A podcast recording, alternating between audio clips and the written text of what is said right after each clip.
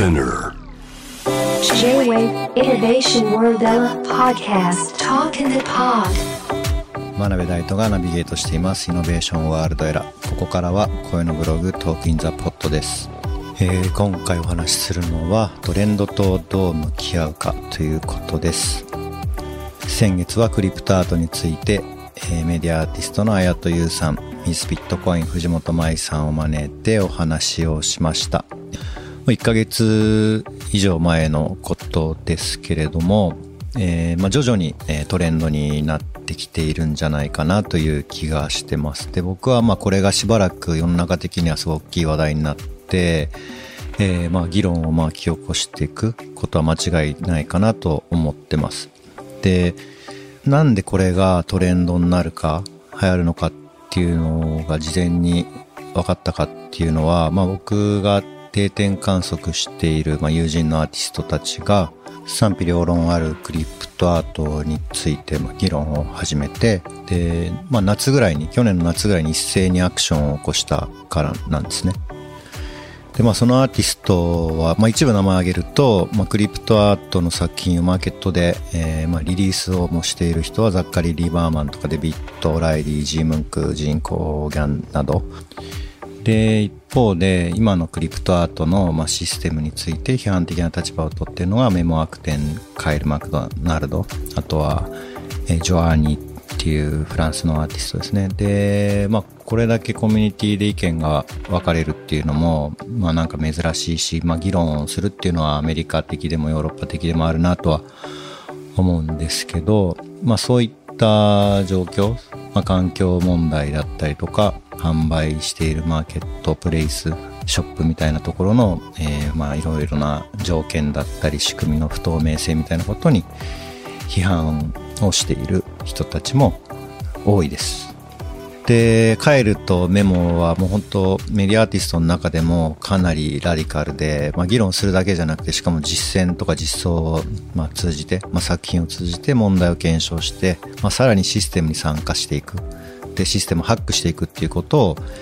やっていて、まあなんかアクティビスト的な感じですけど、彼らの姿勢っていうのはすごく、まあ、見習うべきところがあって、まあライズマーでもデザインシンキングじゃなくてクリエイティブアクションを起こせみたいなことを、まあ、モットーとしてたりしますけど、まあ彼らの影響も大きいですね。まあもちろん、あの、いろんな人たちが去年の夏ぐらいからアクションを起こしてましたけど、まあそういったことがきっかけで、これは大きなトレンドになるんじゃないかなっていうのを思ったとこですね。まあ英語圏ではね、本当に今 NFT とクリプトアートっていうのがかなり大きなトピックになってますけど、まあ日本語でももうこの先間違いなく大きな議論を巻き起こすので、まあ、そうなった時に批判的なことを言う人たちがまあどれだけいるか見えてこないですけど、まあ、少なくとも英語圏ではそういった議論がとても大きくなっているのでそういったことに耳を傾けることも必要かもしれませんね。であとはこれはもう本当に当たり前でストレートな話なんで簡単に話すと当たり前ですけどトレンドになる前から現場で未来を切り開こうと切磋琢磨していた人たちのお話を聞くということですね。まあ、先月ミスビットコイン藤本舞さんとあと一緒に来てくださったメディアアーティストの隼人優さん、まあ、あと最近あと僕が最近話を聞いてるのは元ライズのエンジニアの小宮山くん。彼はブロックチェーンを使った新しい体験の創出っていうのをキュザンっていう会社でやってますけどいろいろと現場の話を聞いたり実装の話を聞いたり、まあ、あとプロジェクトができたらっていうことで今ちょっといろいろと話をしています。で、まあ実際にプロジェクトをやることで分かることってまあ本当に多いので、まあこれは実践、実装するってことのまあ大事さをまあ痛感しますね。で、あとはね、元ネタを掘り下げるっていうことですね。これはもうどんなに新しいトレンドが来てもテクノロジーの場合は結構元ネタがあることが多いですね。まあ今トレンドになってている、えーイーサリアムを使ったデジタルアートの、まあ、トレンディングシステムですけど、まあ、ジェニファーキビン・マッコイが作ったマニグラフっていうのが前身と言われてます。マニグラフは2014年に出たものですね。ただまあそれが早く立ち上げたからって、まあ残っていく、成功するかっていうのはまあわからないですよね。まあ Facebook は SNS で2004年の2月にリリースされて、まあ今でも残ってますけど、まあ一番大きいですけど、まあ、当時 Google が OCAT っていうのを1ヶ月早く、まあ、リリースしてますけど、2004年の1月に。まあそれはもう今ではもうなくなっているので、まあ、そういった意味ではもうね、ジェニファーケビン・マッコイが作った、まあ、マニグラフっていうのは、まあ、今ではもう新しく出てきたスーパーレアとかニフティゲートウェイファンデーションに、まあ、もう取って代わられてしまったので、まあ、跡形もない状態ではありますけど、ただやっぱ彼らが今考えていること、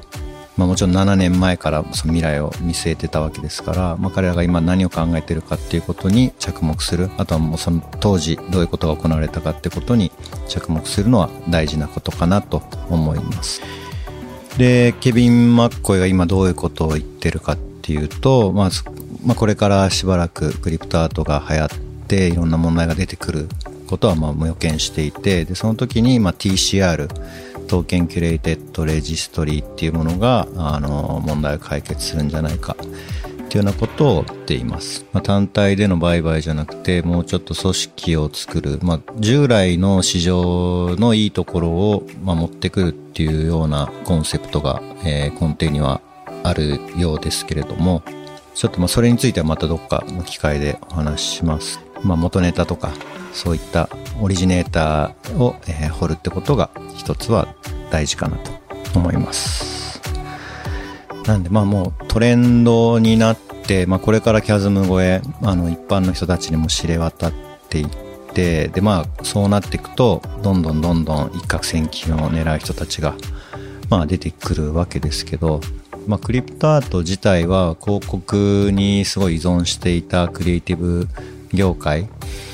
えーまあ、全般が抱える問題を、ま、解決する可能性も、まあ、もちろんあるので、まあ、クリエイターものづくりする人にとっては、ま、喜ばしいことでは、まあ、あるかなと思います。一方で、まあ、これから先ゴールドラッシュのような状態になっていくので、まあ、金脈を探し当てて一攫千金を狙う、まあ、採掘者が、まあ、殺到すると。で、まあ、ゴールドラッシュの時は、まあ、その金を掘りに行くためのインフラを作った人、まあ、鉄道を作った人がまあ儲かったと、まあ、スタンフォード大を作った、まあ、そのスタンフォードですね。あとは、その金を掘るための、まあ、作業の時に着る服を作った、まあ、リーバイス、ジーンズデニムで有名ですけど、まあ、リーバイスがいたりとか、まあ、あとは、よく言われているのは、まあ、スコップを作った、道具を作った人とか、ホテルを作った、環境を作った人とか、まあ、諸説いろいろありますけど、まあ、少なからず、えー、言われているのは、金を発掘しようと思った人たちで儲けたら、まあ、ほんの一握りと、最初の一握りだけだったという感じですかね。で、まあ、クリプトアートに関しても、まあ、ここから先は第一人者になろうと、まあ、そういうポジションを取ろうと、まあ、知ったげにコメントする人たちが、まあ、急増するでしょうし、まあ、それに応じて、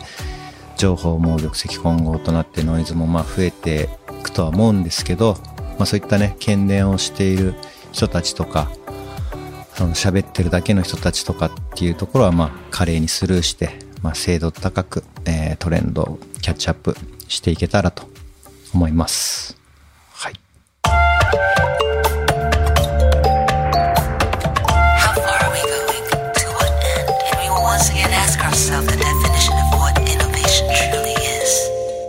Listening to J-Wave Innovation World Era podcast.